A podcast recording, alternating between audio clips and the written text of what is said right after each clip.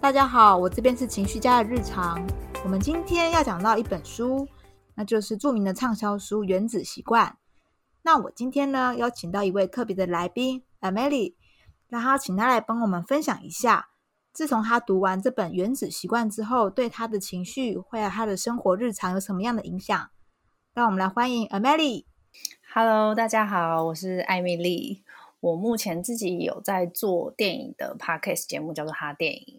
你好，然后呃，我的节目呢，就是会邀请一些演员跟呃上节目跟我们主持人对谈，然后里面也会依照一些主题去推荐电影这样子。然后像下一集就会有大配，大配就是现在上映的刚上映的新电影《消失的情人节》这部电影的女主角。希望大家有兴趣的话，都可以在各大平台搜寻她电影就有了。那我想问一下，艾美丽，就是诶，我跟当初啊。在我们在粉丝团就是认识的时候，是因为我办了一个证书活动，那本书就是要送给观众朋友那个《原子习惯》这本书。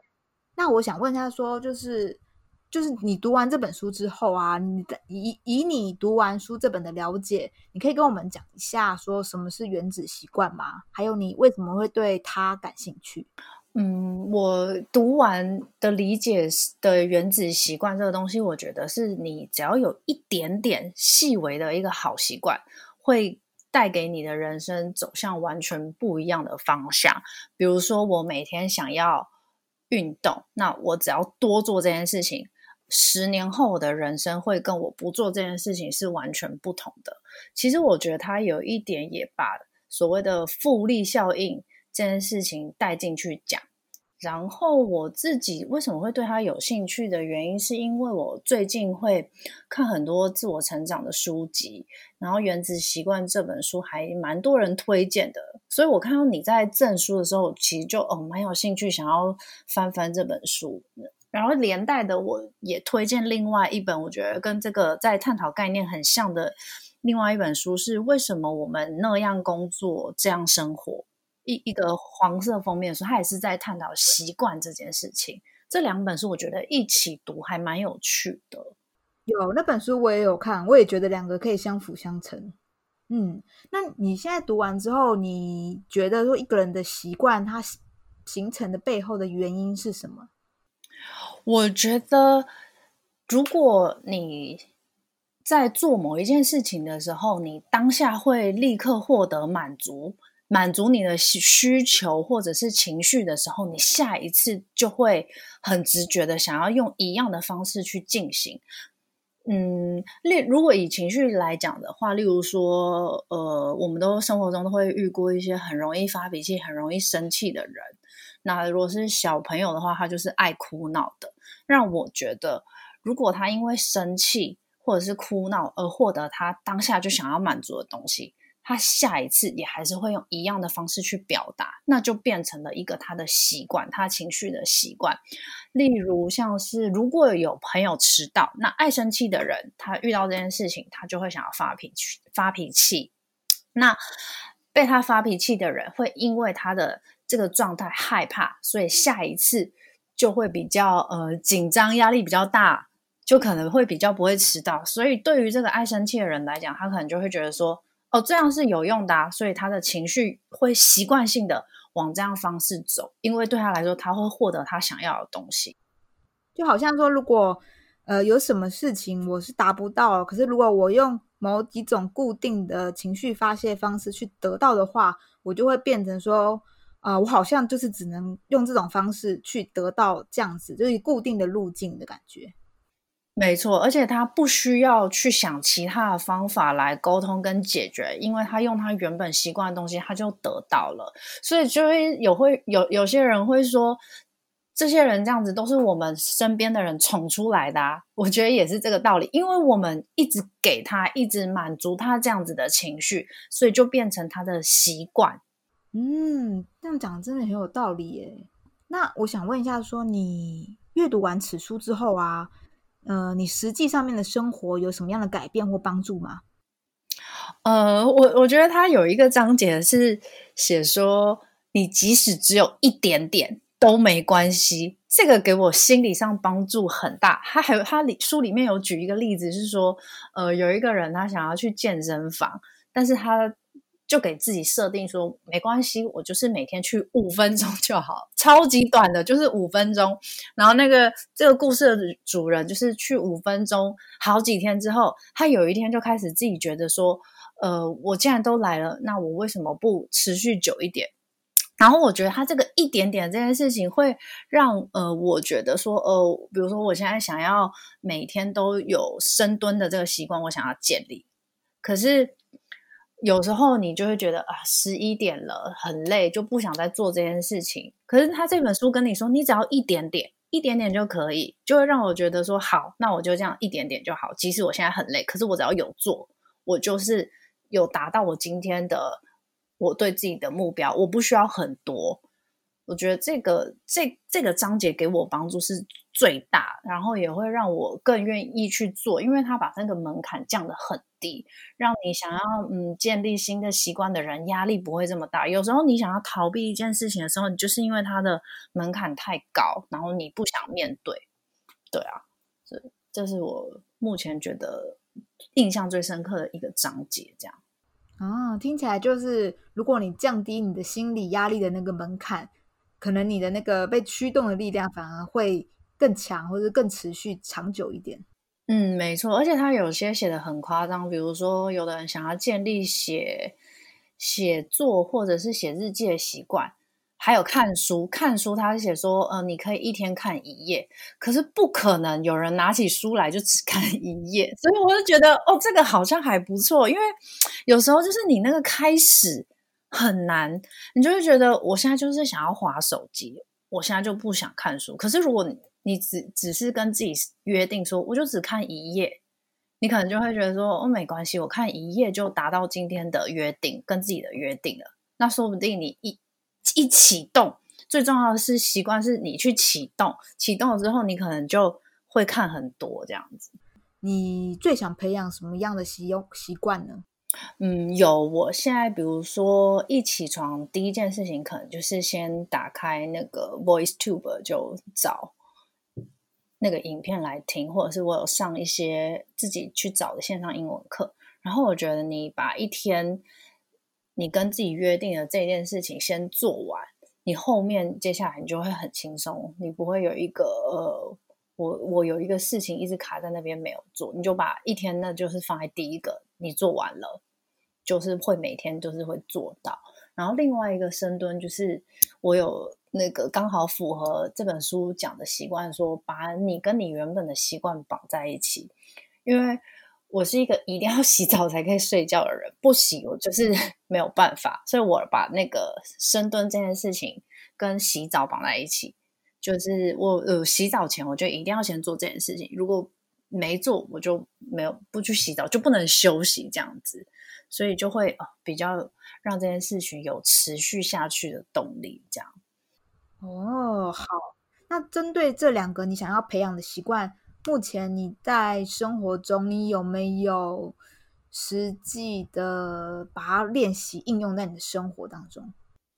我想要培养的是两个，刚刚有讲到一个就是深蹲。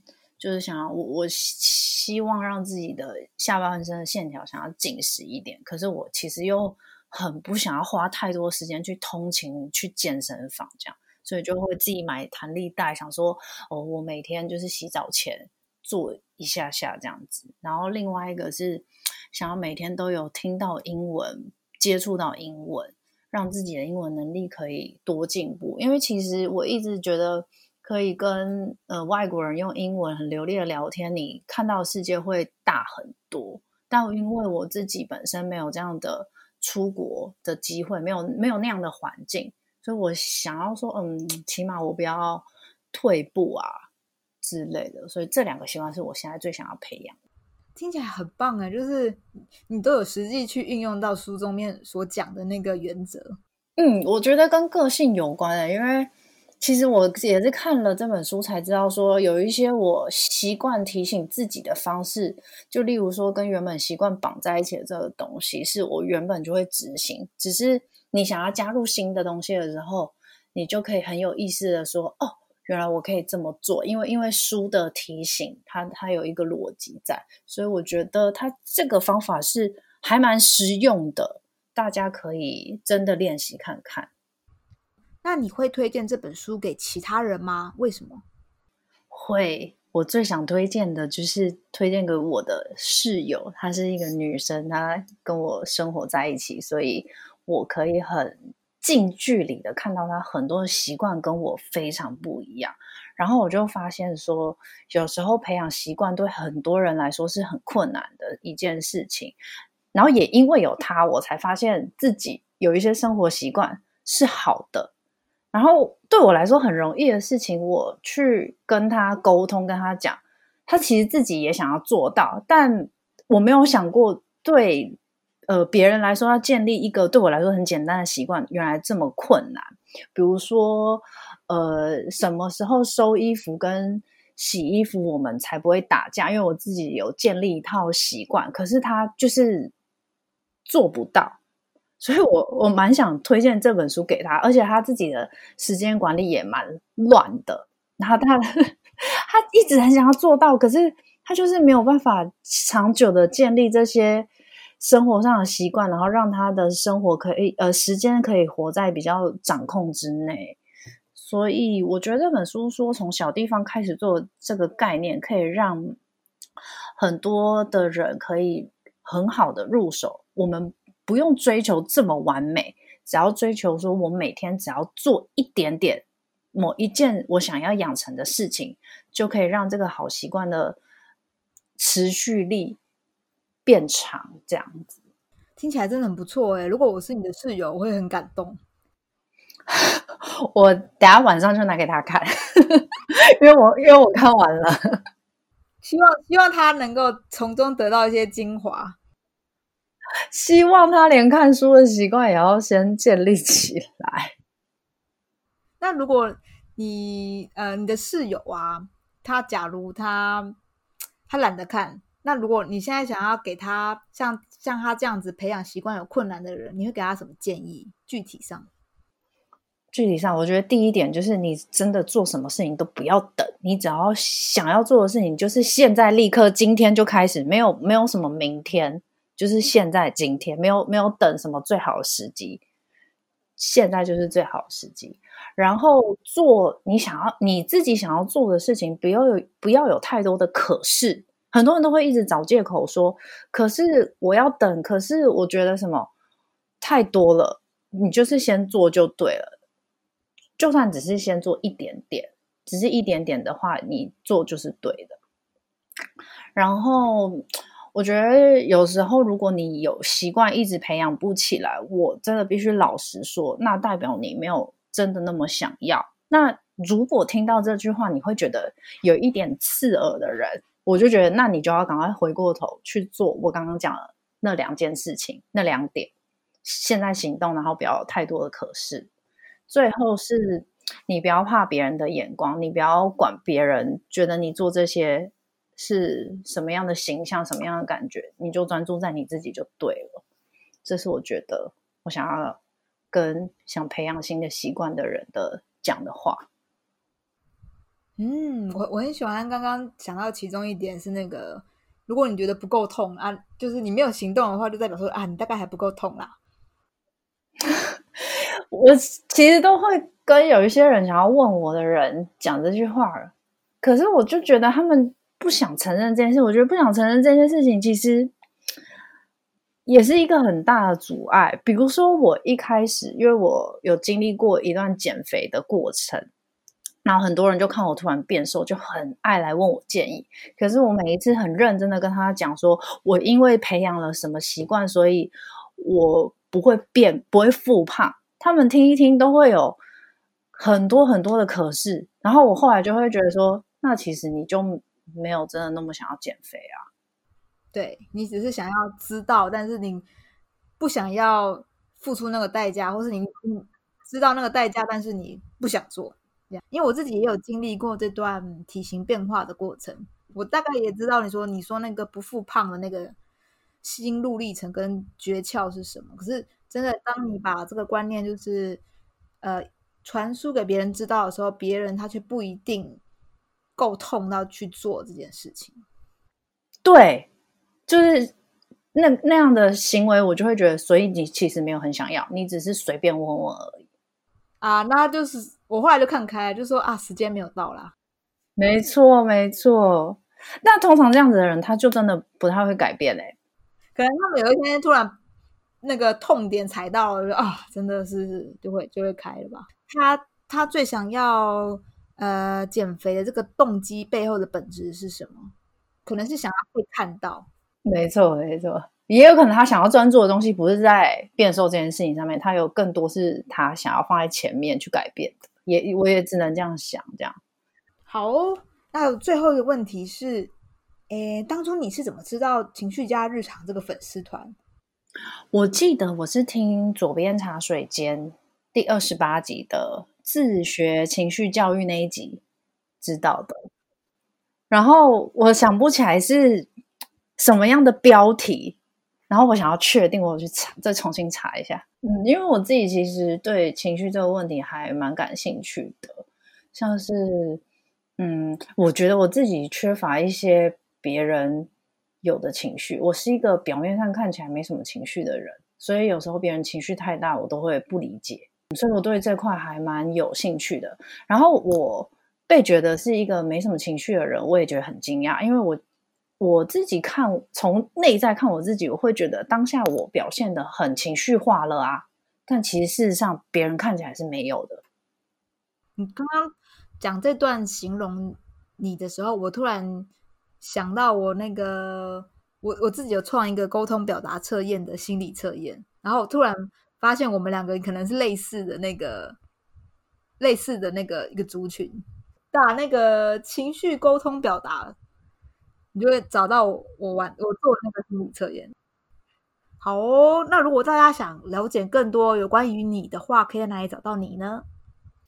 找到我的话，如果是我个人，因为刚刚介绍的是电影的 podcast，打哈电影就可以找到。那如果是我个人，我觉得你们可以在 IG 上找到我，可以直接跟我对话，传讯息给我之类的。我的 IG 就是 A M E L I E，然后我的姓 H S U。这个账号，今天非常感谢你的受访，谢谢你，大家拜拜。